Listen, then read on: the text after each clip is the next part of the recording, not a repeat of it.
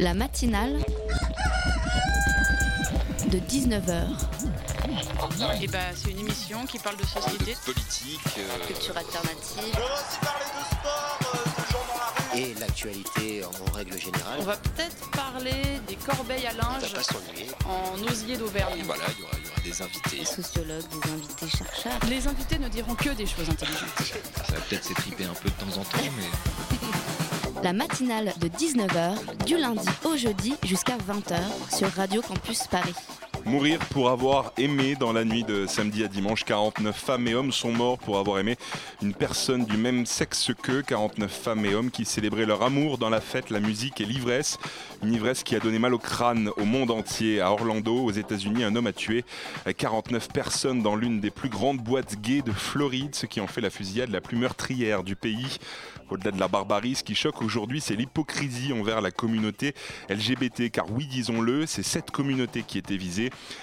Ce matin, Nicolas Martin a noté dans sa revue de presse sur France Culture l'absence euh, du mot gay dans la presse, préférant parler de tuerie de masse et que dire de certains de nos politiques. Compassion pour les victimes, les blessés et leurs familles, ce monde devient barbare. Propos signé Christine Boutin, celle-là même qui, mariée à son cousin, prône la famille idéale d'un père et d'une mère, celle-là même qui a lutté contre le droit de mariage des homosexuels, qui parlait de l'homosexualité comme une abomination. Et que dire de Bruno Le Maire, candidat à la primaire des Républicains, et de son tweet Une certaine idée du monde a de nouveau été visée de tout cœur avec le peuple américain. Une certaine idée du monde et le monde de la connerie, monsieur Le Maire, ça vous parle? Le peuple américain a été touché, mais c'est toute la communauté LGBT du monde qui a été touchée.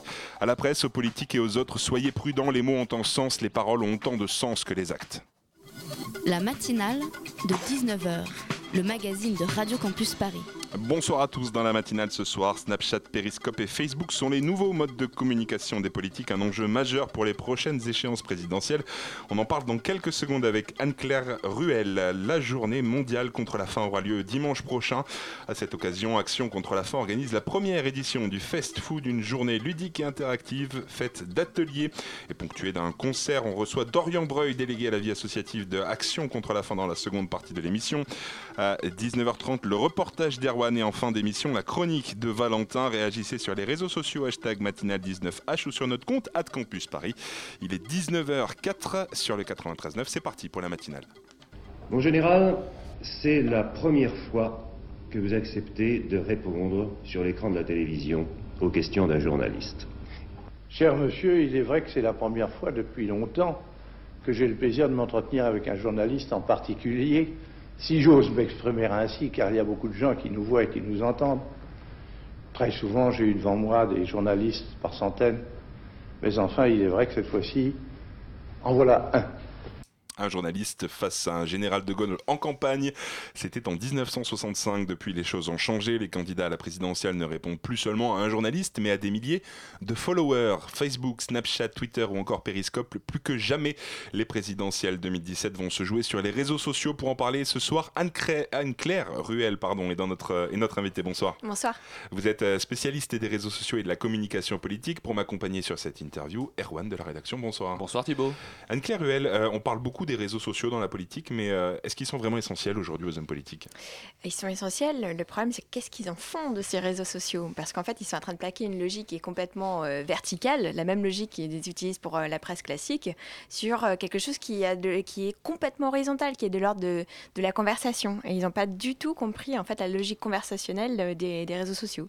Donc, oui, c'est essentiel, mais encore faut-il bien s'en servir. Oui, est-ce qu'ils sont pas un peu has-been justement euh, pour l'utiliser? On le voit un peu, euh, des fois un peu de manière euh, Alors, bateau quoi. Oui, et ben là, on voit que- qu'ils n'ont rien compris. C'est qu'en fait, le web, par définition, c'est expérientiel. C'est-à-dire que vous n'allez pas commencer un périscope si vous n'avez jamais touché euh, périscope avant. Vous n'allez pas commencer un tweet, il faut un minimum d'explications. Vous- Je peux expliquer Facebook à ma grand-mère, mais, mais sans lui montrer et sans qu'elle le fasse elle-même, elle va avoir du mal à, à comprendre de quoi je lui parle.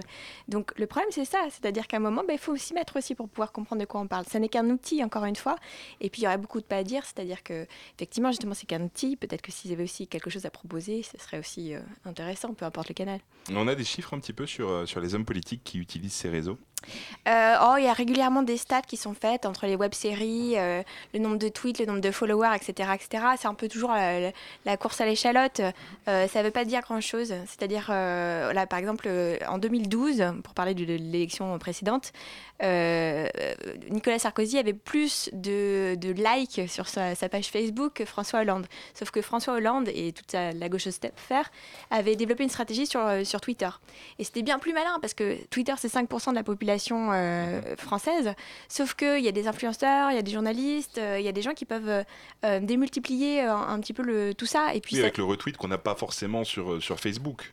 Exactement, et puis surtout aussi, euh, ça a permis de faire des images, c'est-à-dire que c'était très malin. Les ripostes partis en 2012, vous saviez, c'était euh, tous les militants qui se réunissaient dans un endroit physique comme la Bellevilloise, par exemple, ils louaient la Bellevilloise, tout le monde était avec son, son ordinateur, son smartphone, etc. Ils projetaient euh, derrière le, le, le débat de l'entre-deux tours, par exemple, et euh, tout le monde tweetait en même temps. Et c'était malin, pourquoi? Parce qu'en fait, ça fait de l'image, c'est-à-dire que là, vous conviez la télévision qui vous fait des belles images, et ça passe après au JT de 20h et là vous élargissez évidemment euh, votre, votre cible. Est-ce qu'on a aujourd'hui des, des personnalités politiques qui sont un peu résistantes de ça, qui restent en- beaucoup en retrait par rapport à ça? Alors, elles euh, y viennent toutes plus ou moins. Euh, en fait, c'est un petit peu, euh, c'est un petit peu province contre contre Paris, c'est un peu ça. C'est-à-dire que si vous êtes un politique du premier plan euh, euh, national, j'entends, euh, de- pas de premier plan, il n'y a pas de jugement de valeur. Là, vous utilisez euh, les réseaux sociaux quoi qu'il arrive. En revanche, euh, voilà, tous tous les députés au local vous disent bon, moi j'ai autre chose à faire. euh, que, que du tweet. Et donc, du coup, c'est eux, d'une certaine façon, qui l'utilisent aussi mal. C'est-à-dire que ça, ça, ça se borne à un- un- une revue de presse de leur agenda. Quoi. Je serai Mhm. dans la salle communale de telle heure à telle heure, etc. etc. Et quand, oui, quand, quand on est une personnalité politique de premier plan, on a en gros pas le choix en fait. On doit avoir une image euh, sur les réseaux sociaux, on doit Bah, avoir une image sur c'est Twitter. c'est sur surtout un sacré. Oui, on doit avoir une image partout, mais c'est surtout un sacré avantage parce que parce que qu'est-ce qui se passe si on utilise les réseaux sociaux? Ben, On vous enlève, vous. Il n'y a plus de journalistes. C'est-à-dire que là, vous devenez un média, vous pouvez communiquer directement, vous n'avez pas de, vraiment de de- d'affrontement direct. Si vous avez des followers, vous avez des haters un peu comme tout le monde, mais, euh, mais finalement, euh, c'est un moyen de diffuser euh, par son propre euh, canal euh, des informations. On s'en sert pour contourner le dispositif médiatique. Un petit peu, ouais. Et justement, il n'y a pas des risques avec ces réseaux sociaux pour les politiques. On a vu en mars dernier hein, le président de la République euh, qui avait été couvert d'insultes à l'occasion euh, d'un périscope. Ça a été également le cas de Nicolas Sarkozy il y a, il y a- il y a peu de temps. Euh, ce sont des erreurs de communication ou comment, comment on fait en fait pour gérer euh, ça? Alors là, pour le, pour le cas de François Hollande, euh, dans l'interview chez euh, Showroom Privé, c'était pas une interview, d'ailleurs c'était un périscope, euh, il y a une mauvaise gestion. C'est-à-dire qu'en fait, un périscope, c'est pas fait pour, c'est fait pour retransmettre ce qui se passe en direct, mais Mhm. c'est surtout fait pour commenter en fait. Mhm. C'est-à-dire qu'il fallait qu'il soit face euh, au téléphone et puis qu'il réponde au fur et à mesure aux questions, par exemple. Mais là, c'est sûr que c'est le, c'est le déversoir euh, et que tout le monde peut participer. Euh, et en plus, là aussi, c'était un petit peu. Moi, j'étais là, j'ai regardé, je me suis dit, bon, qu'est-ce qu'il va faire directement et tout. On était, sans mentir, je crois que c'était 465. Donc, autrement dit, personne, quoi. Mhm. Personne. Je sais pas si ça fait un pic après. Mais, mais tous ceux qui étaient là, c'était évidemment des gens, des journalistes qui étaient là pour aussi euh, voir, et au-delà des gens qui ont, qui ont commenté après euh, directement. Et, et donc, et ça a pris une ampleur folle parce que c'était repris par tous les médias euh, que j'appelle verticaux, c'est-à-dire, voilà, ouais, la télévision, etc., qui ont fait des gros titres là-dessus. Alors même qu'à la base, il y avait très peu de personnes derrière, derrière ça pour regarder en direct le périscope. Est-ce que ces réseaux sociaux peuvent être une zone de non-droit euh, par rapport à l'anonymat notamment euh, qu'il peut y avoir euh, via les réseaux sociaux et les gens qui ne donnent pas vraiment leur nom Alors oui, alors ça, il y a une- il y a une, il y a un parti politique qui est extrêmement euh, fédéré sur les réseaux sociaux, c'est euh, l'extrême droite. Mhm. Euh, Le FN depuis la nuit des temps. Et alors c'est D'ailleurs, le- Marine Le Pen, j'en profite, hein, sur Facebook, a près de 850 000 likes. Euh, c'est la deuxième après Nicolas Sarkozy. Ah Oui, c'est, euh, c'est, Alors, par contre, il alors, il y a une injustice totale, c'est-à-dire qu'on a dit euh, que c'était la première à utiliser Facebook Live, etc., qu'elle avait fait une interview. Elle trie les questions avant, il faut savoir, Mhm. à chaque fois. C'est-à-dire que c'est pas, euh, c'est pas du live direct, voilà, c'est, euh, c'est, c'est contrairement à d'autres politiques qui ont pu le faire. Et oui, la, la, ce qu'on appelle la fachosphère est, est là et de manière anonyme à chaque fois pour, pour commenter. C'est un peu par le, le bouche à oreille, vous savez, les trucs qui se diffusent au fur et à mesure. Et puis après, un système classique où il y a, vous, vous, êtes vous, pas anonyme, et puis vous vous faites bombarder par mhm. tout un tas de, propos dans tous les sens. On a parlé de ce semi-échec de François Hollande sur Periscope ou de celui aussi de Nicolas Sarkozy. pourtant, les réseaux sociaux des personnalités politiques, notamment François Hollande, qui est le président de la République, on se doute bien que c'est pas François Hollande qui a son smartphone dans la main et qui tweet lui directement. C'est des équipes qui gèrent ça. Oui, c'est des équipes. Il n'y a, pas beaucoup d'hommes politiques qui gèrent ça euh, eux-mêmes. Non, je pense qu'en fait, euh, c'est intéressant. Je pense que c'est quelque chose peut-être de générationnel. C'est-à-dire que euh, ça témoigne aussi quand même d'une forme de déconnexion des, élites, entre guillemets. Il n'y a pas que les politiques. Hein. Il y a tout un tas de, personnalités comme ça qui, mhm. effectivement, ont des équipes qui, enfin, qui, qui tweetent derrière. c'est lié aussi à leur définition du numérique le numérique, pour eux, ils le voient soit comme un truc un peu progressiste, genre euh, génial, euh, plein de startups, plein de mouvements, ça va être créé, etc., plein de liaisons, sauf que euh, c'est un peu incantatoire. Soit ils le voient sous l'angle de la peur, oh là là, qu'est-ce qu'on va en faire, je sais pas tweeter, c'est affreux, ah, puis c'est quand même Adopi, etc., enfin voilà. Et, et, donc, ou alors c'est sur l'angle, alors là c'est pour les députés, juste les zones blanches, quoi. C'est-à-dire le numérique, c'est comment couvrir les zones blanches, etc., etc.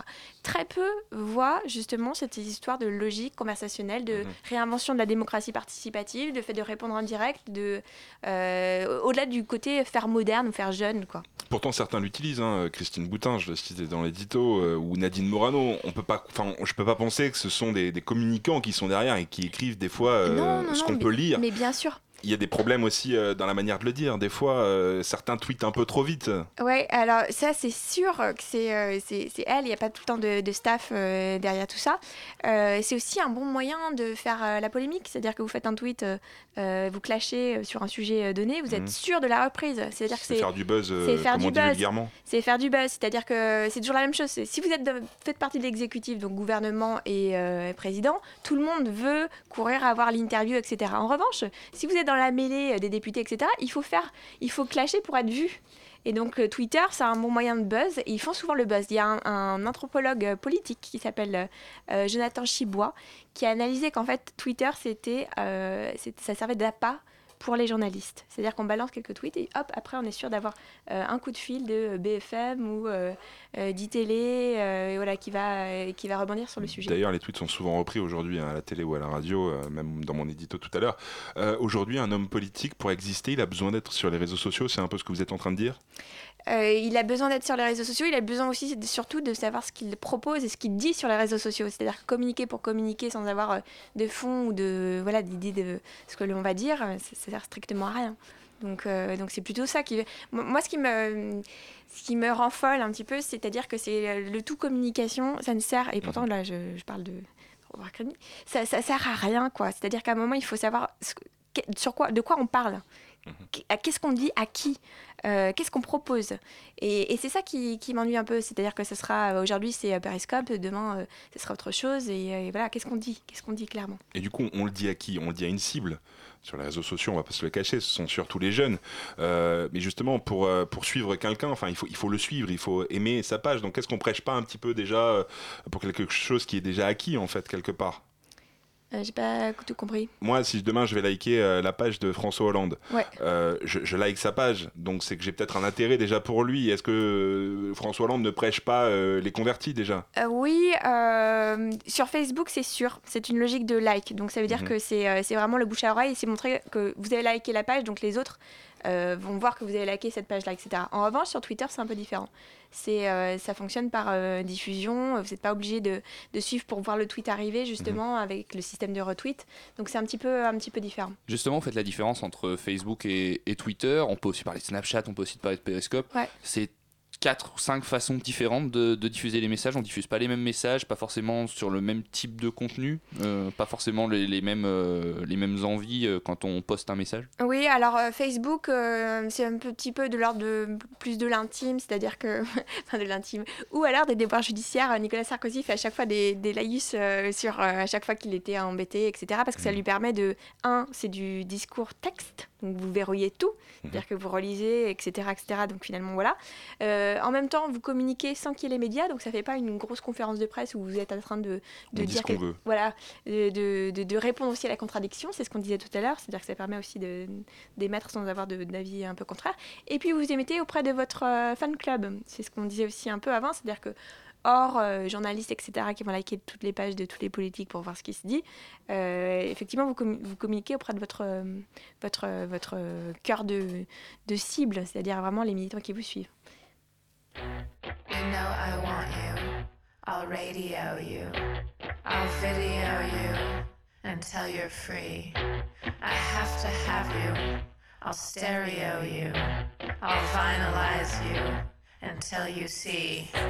I'm gonna wear you down. I'm gonna wear your crown.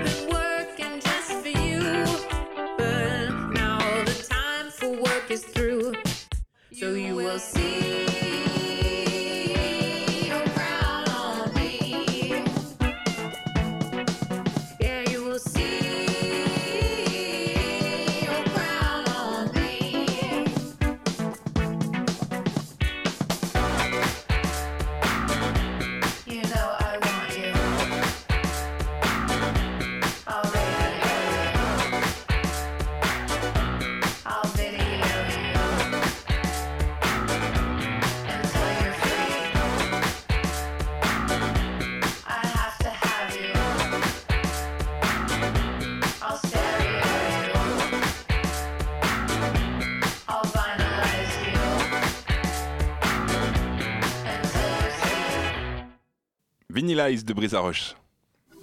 La matinale de 19h sur Radio Campus Paris. 19h presque 20, nous sommes de retour sur Radio Campus Paris avec Anne-Claire Ruel et nous parlons de l'enjeu des réseaux sociaux dans la politique à l'aube de 2017. Euh, quels sont les réseaux sociaux aujourd'hui qui ont le plus de succès chez les politiques? Alors en ce moment, il y a un énorme engouement pour euh, le Facebook Live.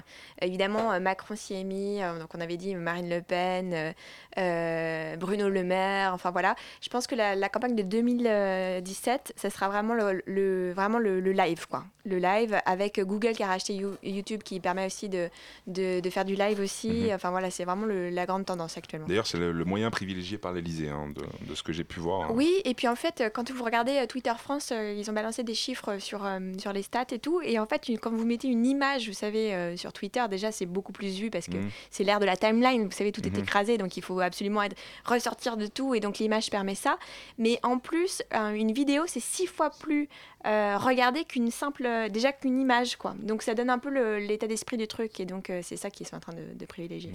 On parlait tout à l'heure du fait que les réseaux sociaux, c'est aussi un moyen de court-circuiter un petit peu le, circuit médiatique. Est-ce que ça peut être aussi un bon moyen pour des candidats un peu plus euh, modestes, qui une audience forcément un petit peu moins large et moins de possibilités d'accéder aux médias, justement de se faire peut-être plus Et- entendre Complètement. Euh, c'est ce qui s'est passé aussi avec Nuit debout, euh, Podemos en Espagne. euh, ça, euh, ouais, là, par définition, ça, ça rebat un peu les cartes. Après, il faut voir si c'est transformé derrière, mais c'est vraiment un bon moyen. Et c'est là on voit que les politiques ont rien compris. C'est que, enfin, rien compris, je suis un peu dure. Mais c'est, euh, c'est, euh, une autre manière de- d'être militant. Euh, on parle de slacktivisme en fait. Le slacktivisme, c'est le militantisme paresseux. Et le militantisme paresseux, ça veut dire qu'en en deux clics maintenant, vous savez, vous pouvez euh, signer une pétition euh, sur change.org, etc. etc. Et, et c'est ce qui fait que, en fait, depuis son canapé, maintenant, on peut euh, participer à un mouvement mondial, une cause mondiale. Alors certes, on n'est pas physiquement présent, c'est-à-dire qu'on n'est pas euh, sur le lieu de la manifestation, etc. etc. mais ce sont des, des stratégies euh, digitales qui sont déployées et qui sont de plus en plus utilisées, notamment par les ONG du type WWF, etc. Ils ont des grosses stratégies digitales Ou Action contre la faim, qui, qui nous rejoindra tout à l'heure. Exactement. Et donc c'est ça qui, euh, qui permet vraiment de, voilà, de, de, de mettre en marche des, des idées, de montrer que ça fait sens, de montrer qu'il y, a- il y a un vrai mouvement derrière et on n'est plus obligé de- d'aller tous manifester. euh, euh, Ça déculpabilise un petit peu. ça, ça déculpabilise et surtout nous- lié aux, aux nouvelles formes d'engagement en fait. A cette pas- question de la, de la non, enfin, de la non transformation de, de cette action virtuelle dans une action physique, elle se pose aussi. Est-ce que euh, quand on voit par exemple le mouvement Vaut mieux que ça qui avait émergé réellement euh, sur Internet et sur Ouais. Facebook, est-ce que ça a un vrai poids aujourd'hui Est-ce que le- par exemple une pétition en ligne qui récupère beaucoup beaucoup de signatures, elle peut avoir autant de poids qu'une grosse manifestation euh Ah ben, moi je trouve, en fait c'est ce qu'on en fait, mais enfin je sais pas quand il y a plus d'un million de signataires ou quoi que ce soit, avec, euh, euh, vous savez le phénomène aussi maintenant on voit, c'est si c'est repris par les youtubeurs etc, ce Mhm. qui était le cas. Euh, pour Hulot notamment qui avait fait un gros buzz, vous savez déjà avec son, euh, son euh, Ozon etc, avec Mhm. tous les youtubeurs, plus euh, ouais on, on vaut mieux que ça. Euh, ça veut dire quelque chose. Après, est-ce que c'est repris ou pas par les médias verticaux? C'est ça la question.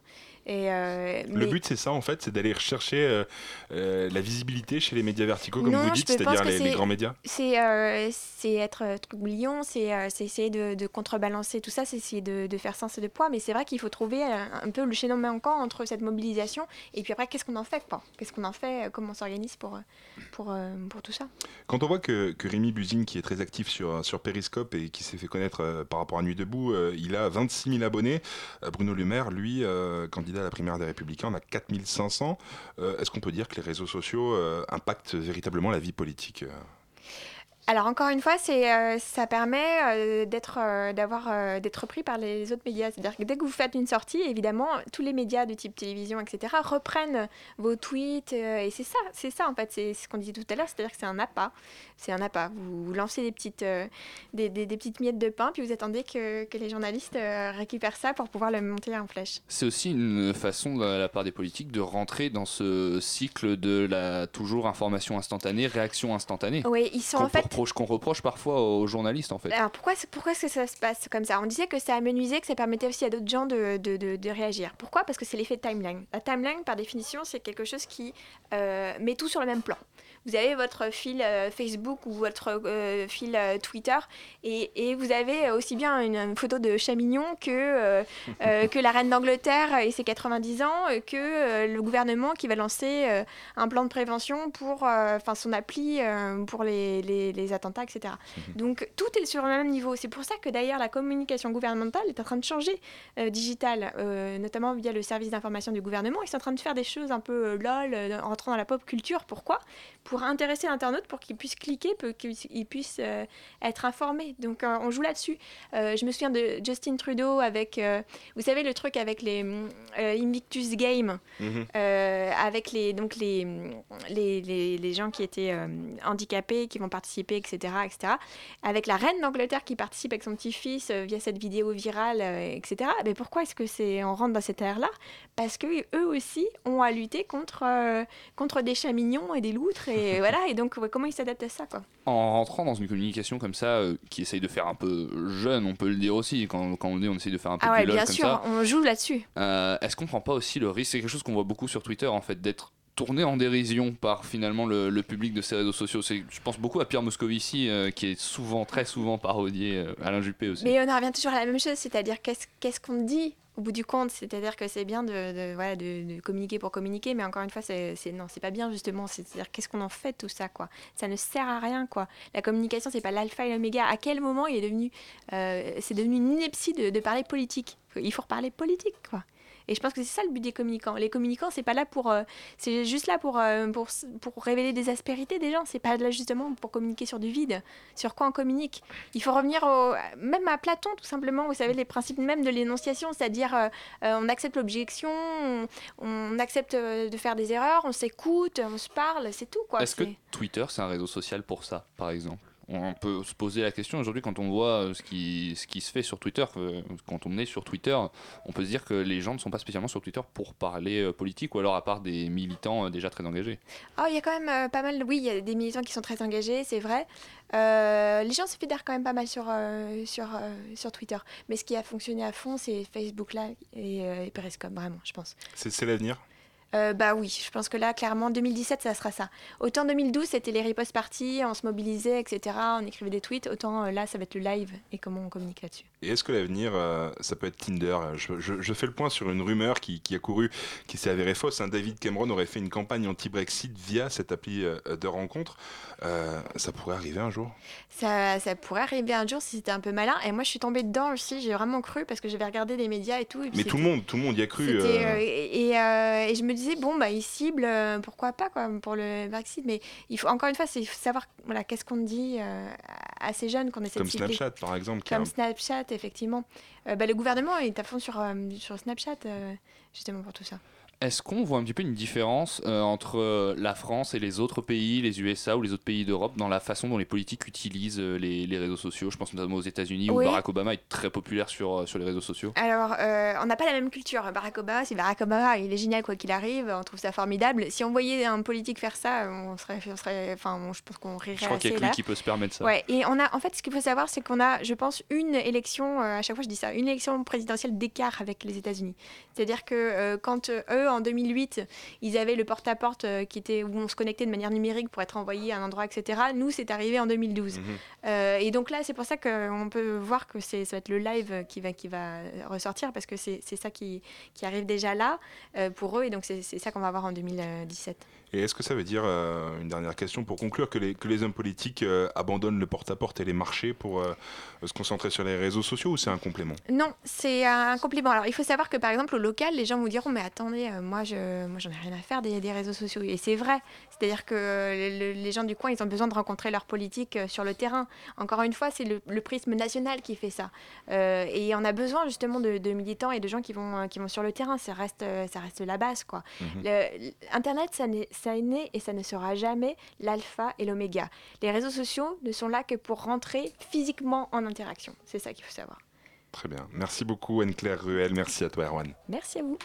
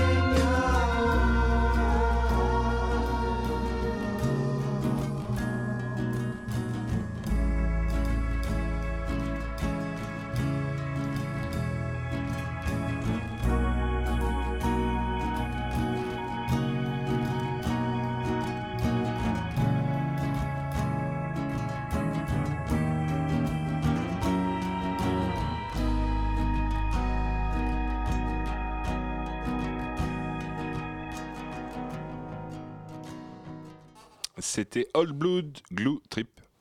La matinale de 19h du lundi au jeudi jusqu'à 20h sur Radio Campus Paris. Continuez à réagir sur les réseaux sociaux, hashtag matinale19h sur notre compte Facebook, la matinale de 19h. Maintenant, place à la musique. Oui, on vient d'en laisser une pour une autre, pas n'importe laquelle. La musique rock des années 60 en univers que la Philharmonie de Paris vous propose de découvrir jusqu'au 21 août à travers une exposition consacrée au plus célèbre groupe de l'époque à New York, le Velvet Underground. Un mouvement qui a vu naître de grands musiciens comme Lou Reed et John Cale. Euh, Alan, quelle drogue vous, vous avez essayé Tous. Toutes les drogues Ouais, euh, aux Indes, j'ai fumé beaucoup de marijuana. Il s'appelle ganja, là. Et c'est libre, c'est officiel, c'est vendu dans les boutiques gouvernementales. j'ai écrit beaucoup avec mescaline, avec le gaz éther, avec euh, le gaz... euh, Grand écrivain new-yorkais, Allen Ginsberg est la première personnalité que présente la Philharmonie de Paris dans l'exposition New York Extravaganza, une exposition qui retrace l'existence et l'influence de l'un des plus grands groupes de rock de l'histoire, le Velvet Underground. On découvre à travers une série de documentaires, sons, photographies et objets de collection, la façon dont un groupe de musiciens épaulés par le célèbre Andy Warhol ont transformé la musique rock des années 60.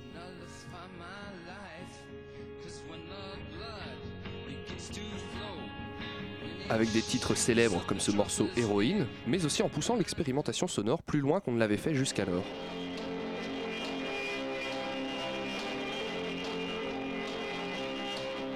Fondateur et ancien rédacteur en chef du magazine Les Rock, Christian Févret est aussi le commissaire de cette exposition consacrée au Velvet et à tout l'entourage d'Andy Warhol qu'on appelle la Factory. Au-delà du fait que j'étais moi-même particulièrement intrigué et touché par le, groupe, il y avait là une véritable histoire à raconter. C'est-à-dire un groupe avec une telle influence, sans succès à son époque. Déjà en soi, c'est déjà assez, extraordinaire. Euh, premier album à la banane euh, à 50 ans maintenant, son influence est plus importante que jamais. Au milieu d'une immense pièce regroupant des affiches de concerts de l'époque et des objets de collection, se dresse une grande pyramide en bois à l'intérieur de laquelle les visiteurs peuvent s'allonger pour visualiser un ensemble de documentaires qui montrent le groupe dans sa vie quotidienne mais aussi sur scène.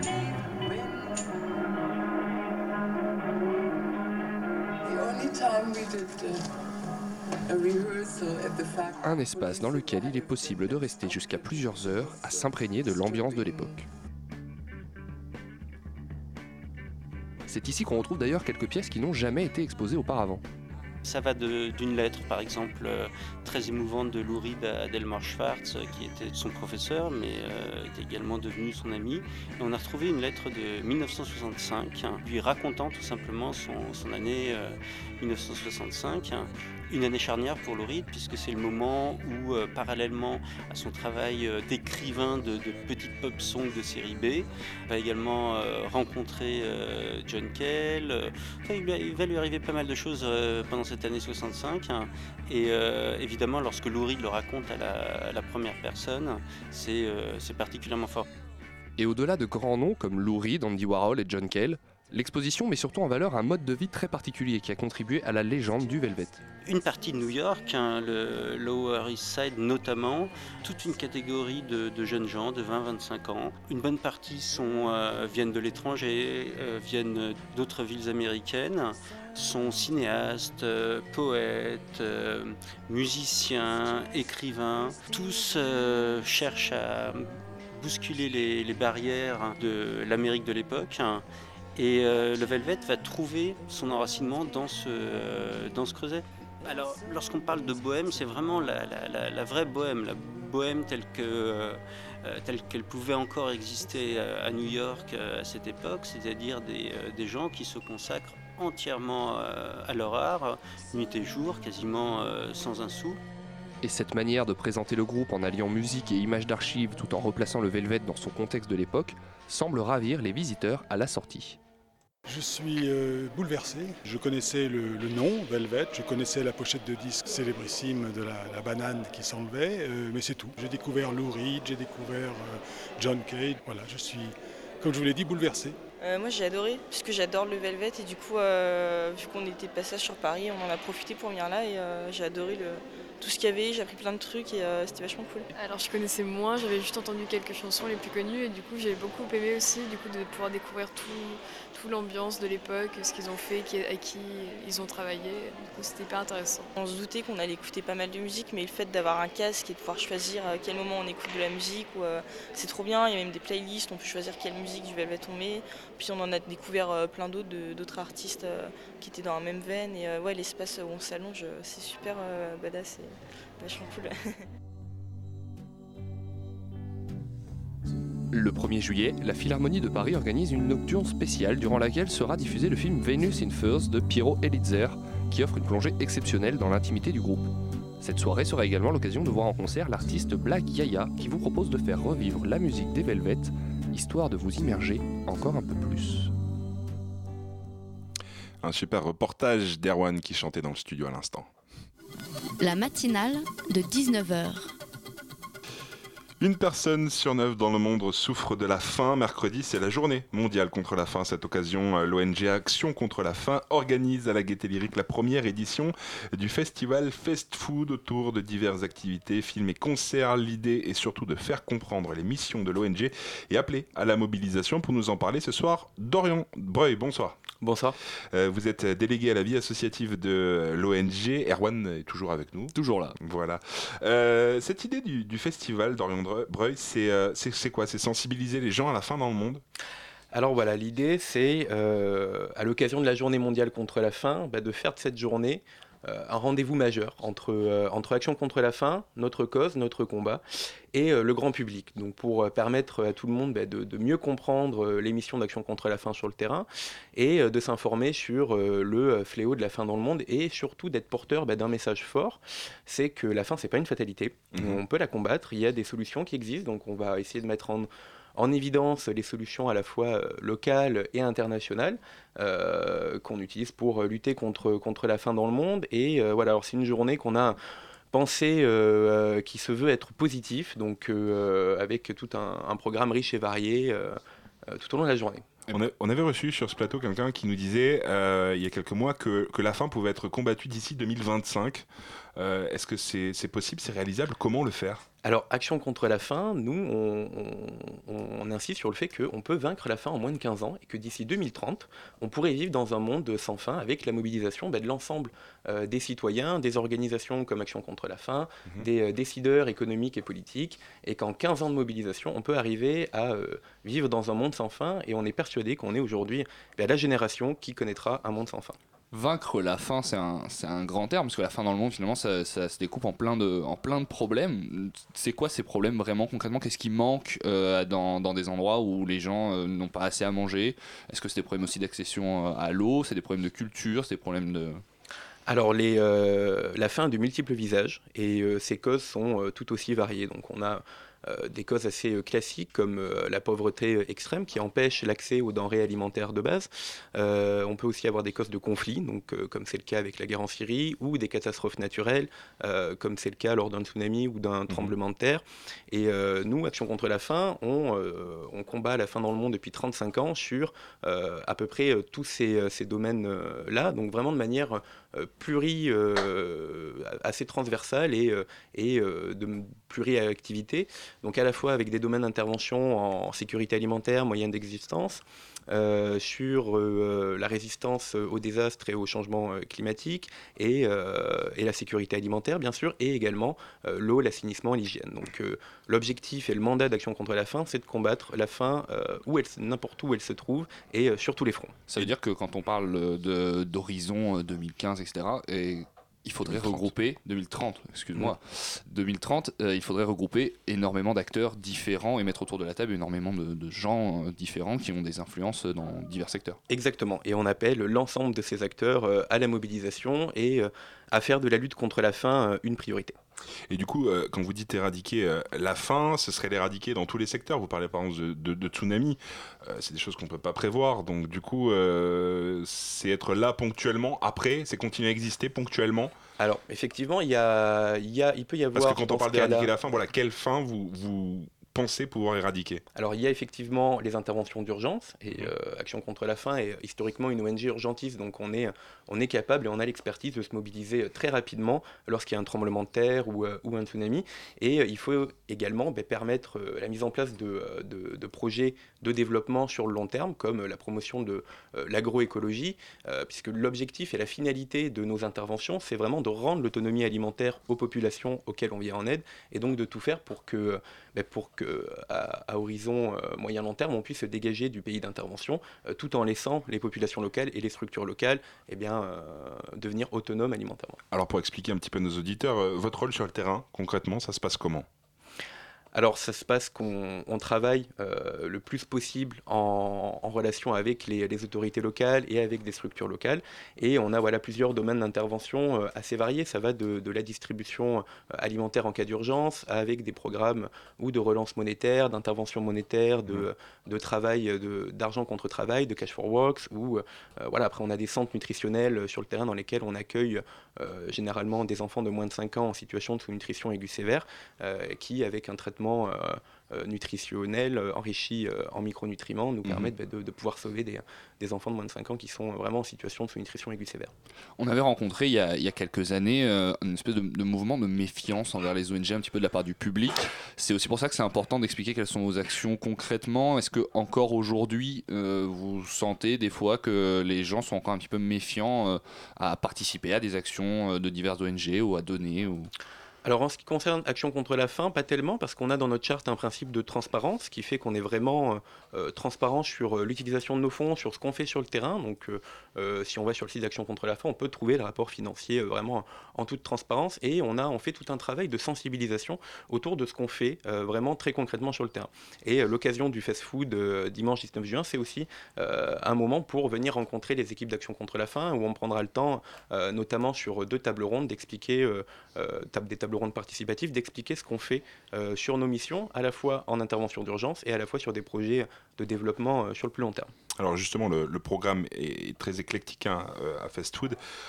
ça va justement de, débats, de fabrication de jardinières, de diffusion de, de films, et une disco soupe une disco soupe. Alors, c'est quoi cette disco soupe Alors, la disco soupe, c'est un mouvement qui a été créé à Paris en mars 2012 et euh, bah, qui œuvre pour sensibiliser le grand public au, gaspillage alimentaire. Et, et donc, l'idée, bah, c'est de faire euh, des soupes, des salades, des jus de fruits euh, confectionnés avec, avec des, des, invendus ou des, des, des produits qui sont pas, qui, qui, qui, ont, qui, ont, pas une bonne tête, en tout cas.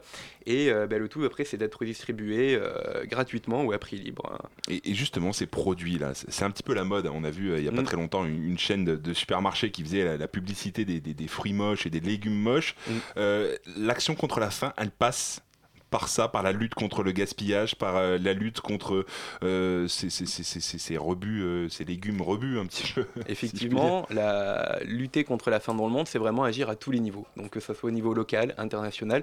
Et l'objectif de, cet événement, c'est aussi de montrer bah, que tout le monde peut agir finalement à sa façon, à sa manière. On peut s'engager à tous les étages chez soi euh, au quotidien, c'est-à-dire dans son frigo, ouvrir et terminer euh, le yaourt qui, est, périmé depuis deux jours. Moralement, c'est déjà une, euh, éthiquement, c'est une première étape qui est indispensable. et comme vous le disiez, ça sera vraiment un programme assez éclectique. Donc ça va aller de la conférence participative assez sérieuse à des ateliers pour les petits, pour les grands, pour bah, sensibiliser et mobiliser et surtout s'informer, puisque s'informer, c'est déjà agir, c'est déjà le début de l'action. C'est comprendre. c'est comprendre. Pour parler un petit peu justement de, ces, de ces ateliers euh, participatifs, il y en a un qui a, qui a un petit peu retenu mon attention, qui a pour but de composer en collectivité la campagne de communication pour la tente baby maman. Est-ce que vous nous expliquez un petit peu ce que c'est justement la tente baby maman? C'est une action. Alors c'est euh, c'est euh, un objectif. L'idée c'est de mettre en évidence un programme qui est assez peu connu sur le terrain, qui est des programmes de santé mentale et pratique des soins. Mhm. Puisqu'avant de, de lorsqu'il y a un tremblement de terre par exemple ou autre, avant de reconstruire matériellement euh, une ville ou, euh, euh, ou, une communauté, eh bien, il faut penser aussi les blessures de l'âme et, et, apporter un soutien psychologique. Et donc là, l'idée autour de ces ateliers, c'est de, de ben, d'inviter tout le monde à réfléchir avec nous sur l'animation qu'on peut faire autour de, ces programmes terrain et surtout ben, du coup de se, familiariser avec ce qu'on fait de, de, très concret. Donc il y aura des représentants d'Action contre la faim et des experts de, chacun des deux domaines, que ce soit la bébitante ou la mobilisation citoyenne. Donc c'est c'est ouvrir voilà, notre, euh, notre ONG euh, au grand public et au plus grand nombre.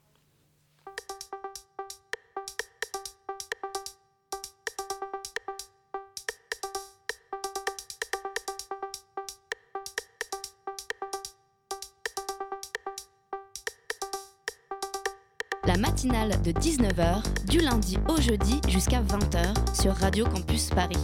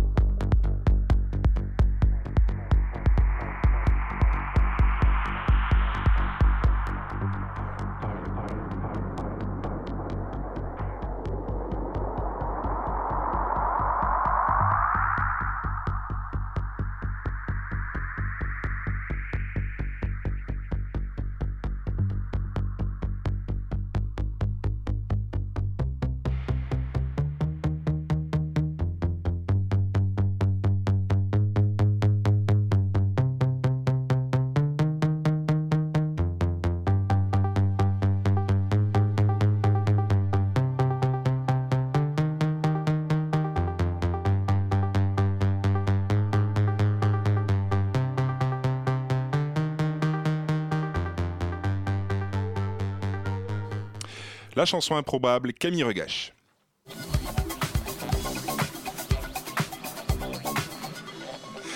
« 19h50 sur Radio Campus Paris. Euh, on est euh, avec euh, Dorian Breuil et on parle de fast food qui a lieu euh, dimanche à la Gaîté Lyrique. Euh, Erwan, Eh bien oui, pour retourner un petit peu dans le, dans le programme de, de fast food, euh, donc il y aura aussi, euh, en plus des ateliers dont on va encore un petit peu parler, euh, des food trucks qui seront présents. Il y aura aussi un marché, il y aura aussi des concerts. Et euh, ce qu'il faut bien comprendre, je pense, c'est que les, bénéfices du fast food seront reversés à, donc à Action contre la faim pour pouvoir ensuite être investis sur le terrain. Voilà, alors il y aura, il y aura un marché solidaire avec des, producteurs engagés, donc bio et locaux, et, des food trucks qui seront, présents. Et pour les food trucks et le, les marchés solidaires, 10% des, des bénéfices seront reversés à Action contre la faim. Et euh, effectivement, la, la journée se clôturera avec euh, un double concert de Indy Zara et euh, Alice on the Roof, où euh, bah, la billetterie sera également au profit euh, d'ACF. Donc c'est vraiment, euh, le fast-food, en fait, il a été conçu vraiment pour être un événement positif. Et euh, donc pour ça, venez, euh, venez nombreux. euh, Alors, euh, comment on fait pour 19. venir justement? Alors on se rend à la Gaîté Lyrique ouais. euh, et euh, il y a effectivement une billetterie euh, sur le site internet www.fastfood.org et vous parliez des réseaux sociaux tout à l'heure, il y a effectivement aussi toutes les infos à retrouver sur Twitter avec un hashtag euh, fastfood 2016 et un événement Facebook à retrouver sur, sur les comptes Facebook et Twitter d'Action contre la faim. Alors vous avez parlé de, de producteurs engagés, c'est quoi un producteur engagé? Alors un producteur engagé, ben, c'est un producteur qui respecte les valeurs d'action contre la faim. Et donc ça sera intéressant de, de venir euh, à leur rencontre euh, pour voir quel lien on met en place entre euh, des producteurs locaux et notre action de terrain. Justement, pour parler d'un autre atelier participatif euh, qui, que vous mettrez en place durant, durant le Fast Food, c'est l'atelier Hold Up 2. Comment la société civile peut influencer les décideurs politiques autour des questions qui sont liées à la sécurité alimentaire? L'i- L'envie de la société civile d'influencer les décideurs politiques, c'est quelque chose qu'on co- commence à bien connaître à, à Paris, euh, Mm. notamment via, via le mouvement Nuit Debout. Euh, bah justement, j'ai envie de vous poser la question comment la société civile peut faire bouger les tendances politiques sur ces sujets-là? Alors à travers euh, cet atelier, euh, comme vous le disiez, l'idée c'est bah, c'est de co-construire avec le grand public euh, et de se poser une question de départ qui peut être quelle mobilisation citoyenne peut prendre forme pour lutter contre la faim dans le monde? Quelle pression la société civile peut mettre sur les décideurs économiques et politiques pour qu'ils s'engagent encore plus et encore plus vite à lutter contre, contre la faim Parce qu'au-delà d'agir euh, soi-même de son propre chef, il y a aussi, on peut aussi, en se regroupant euh, de par euh, la société, faire bouger les, les, mouvements- les tendances politiques. Ça peut Bien sûr. fonctionner sur oui, un oui, sujet comme ça Oui, oui, ça peut fonctionner sur un sujet comme ça, que ça soit sur, sur un événement particulier, comme ça a été le cas pendant la COP21, où Action contre la faim a beaucoup milité pour la reconnaissance du lien entre les, les effets du dérèglement climatique et la faim. Et ça peut être le cas aussi tout au long de l'année. Action contre la faim, nous, on, on dispose d'un réseau de délégations départementales, qui sont des groupes qui sont euh, constitués uniquement de, bénévoles et qui ont pour objectif eh ben, de faire la, promotion un peu de l'image et du mandat d'Action contre la faim, euh, de sensibiliser, de mobiliser le reste de l'opinion locale, publique locale et, euh, aussi de mettre en place des événements de collecte de fonds. Et lorsque vous rejoignez une délégation départementale en tant que bénévole, ben, finalement, vous rejoignez la lutte contre la faim et la lutte aux côtés d'Action contre la faim, qui est bah, très concrètement l'idée d'agir ici pour continuer de sauver des vies là-bas. Une des questions qu'on se pose souvent, c'est que si on agissait euh, correctement au niveau politique, on n'aurait pas forcément besoin d'ONG euh, Action- comme Action contre la faim, qui sont heureusement là depuis, depuis très longtemps. Est-ce que vous avez le sentiment que même si chez les gens euh, c'est une préoccupation, ça l'est peut-être pas encore forcément aujourd'hui assez à un niveau politique? Alors c'est tout, euh, toute la mission aussi euh, d'ACF qui est de mettre en place un plaidoyer fort au niveau des décideurs politiques euh, français et, euh, et, euh, et à l'international pour que euh, la question de la faim dans le monde ben, soit à l'agenda des politiques publiques internationales et que euh, ben, l'ensemble de la communauté se mobilise pour arriver euh, à 2030 sans faim. Alors, si vous avez envie de vous mobiliser, bah, rendez-vous dimanche à la Gaîté Lyrique, dimanche 19 juin. Merci beaucoup, Dorian Breuil. Merci à vous. La matinale de 19h sur Radio Campus Paris. Et merci à toi, Erwan. On passe maintenant à la chronique de Valentin qui va nous parler d'une nouvelle découverte sur nos lointains ancêtres préhistoriques. Valentin, bonsoir. Bonsoir. Alors, euh, des scientifiques ont publié la semaine dernière dans le magazine anglais Nature leur nouvelle recherche sur l'homme de Flores. Un, un homme préhistorique connu pour sa très petite taille. Alors Valentin, est-ce que tu peux nous en dire un peu plus sur cet homme? Oui, alors les premiers os de l'homme de Flores ont été trouvés dans une grotte d'Indonésie au nord-ouest de l'Australie en 2003 par l'archéologue Mike Morward. Ces os ont montré deux caractéristiques. L'homme de Flores avait une petite taille et une tête anormalement petite par rapport à son corps. Du coup, les paléanthropologues se sont divisés en deux groupes. D'un côté, ceux qui pensaient avoir affaire à une nouvelle espèce d'hominidé, c'est-à-dire une nouvelle espèce d'homme. De l'autre, ceux qui pensaient qu'il s'agissait d'un homo sapiens atteint d'une maladie qui expliquerait sa malformation. La découverte en 2014 d'un fragment de mâchoire inférieure et de six dents sur l'île de Flores, toujours en Indonésie, relance ce débat de 10 ans pour savoir s'il s'agit d'une nouvelle espèce humaine ou non. Avec cette mandibule qui aurait appartenu à un adulte et les six dents qui seraient des dents de lait, la balance pencherait désormais vers euh, la première hypothèse. Ces ossements sont encore plus petits que les restes trouvés en 2003 et dateraient d'entre 60 000 à 100 000 ans avant notre ère, soit avant l'arrivée d'Homo sapiens dans le secteur. Et il existerait donc peut-être une nouvelle espèce d'homme au même titre qu'Homo erectus, Homo habilis, Homo sapiens ou l'homme de Néandertal. Euh, mais euh, pourquoi un grand nombre de scientifiques ne sont pas convaincus par cette théorie? Certains scientifiques considèrent que Mike Morward, le chercheur à l'origine de cette découverte et de cette théorie, se serait emporté pour plusieurs raisons, et qu'il n'existerait pas une nouvelle espèce d'homme, et ce pour deux raisons. Première raison, la taille de l'homme de Flores par rapport aux autres homminidés. Si c'était une nouvelle espèce, cela voudrait dire que son ancêtre supposé, Homo erectus, aurait rétréci au cours du temps pour s'adapter à son environnement. Ce type d'évolution a déjà été envisagé pour certaines espèces mais pas pour l'homme, et l'argument c'est une première ne convainc pas. Seconde raison, on sait que l'homme de Flores maniait les outils alors qu'il avait un cerveau aussi gros que celui d'un chimpanzé. Cela pose problème car avec un cerveau de cette taille-là, il n'est pas possible d'avoir la notion d'outil. Et il s'agit alors d'une nouvelle espèce humaine Pour l'instant, on ne sait pas. Nous n'avons pas assez d'os pour dire avec certitude si nous avons affaire à une nouvelle espèce. En paléontologie, la moindre découverte peut renverser une théorie. Donc il faudra un peu attendre pour pouvoir élargir la famille des hommes à un nouveau membre. Très bien, merci beaucoup Valentin. Alors, on va dans quelques instants euh, avoir euh, pièces détachées. Bonsoir pièces détachées. Bonsoir. Alors on parle de quoi ce soir? Dis-nous tout le programme soir, de pièces comme, détachées. euh, comme souvent dans notre émission, on parle de jeunes créations. Mhm. Parce que c'est un sujet qui nous tient à cœur dans notre émission et sur Radio Campus Paris aussi, je Bien pense. évidemment, oui. Donc ce soir, on reçoit une jeune metteur en scène qui s'appelle Lisa Machover et qui fait partie du dispositif euh, Actefac, Mhm. qui est encadré par euh, Paris 3 Sorbonne Nouvelle, dispositif de soutien à la jeune création. Et donc, elle va nous parler de sa prochaine création Dieu est mort pour nos péchés, qui sera présentée au théâtre de la Bastille le 4 juillet prochain, dans le cadre du festival Actefac. Ok, bah c'est super. Donc euh, à 20h C'est ça. sur Radio Campus Paris 93.9. Il est 19h57 minutes. Il va falloir improviser un petit peu parce que euh, l'émission est, est un petit peu longue. Alors je vous rappelle, hein, bien évidemment, Action contre la faim, dimanche à la Gaieté Lyrique. Euh, c'est... euh, oui, c'est ça, hein, la Gaieté Lyrique. Euh, c'est bon, normalement, non? Bah écoutez, voilà, il me reste plus qu'à vous souhaiter une très belle soirée, de remercier toute la rédaction de Radio Campus Paris, tous les bénévoles de Radio Campus Paris, Elsa à la rédaction en chef, Camille à la coordination, Tiffany à la réalisation. La matinale revient demain, ce sera à 19h. Très belle soirée à tous à l'écoute de Radio Campus Paris 93.9.